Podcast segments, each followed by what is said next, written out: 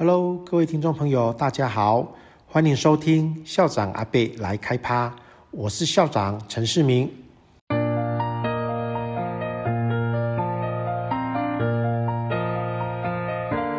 选择维德，因为我有梦。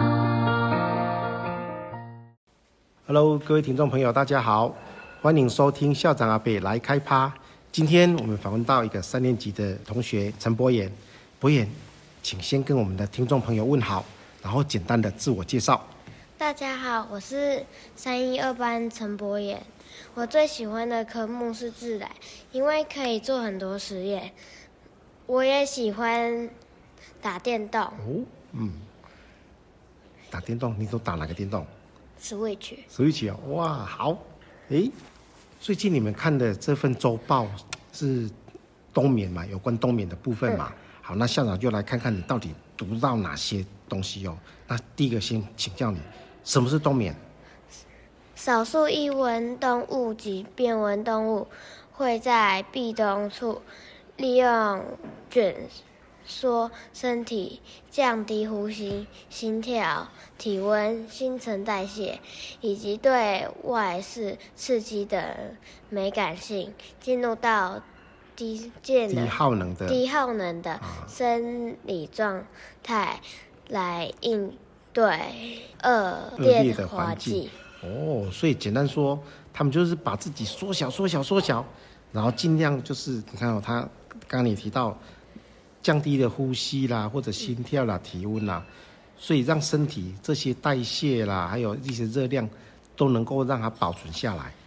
哦，原来这就是冬眠哦。哎，有冬眠会有夏眠吗？你可不可以举个例子？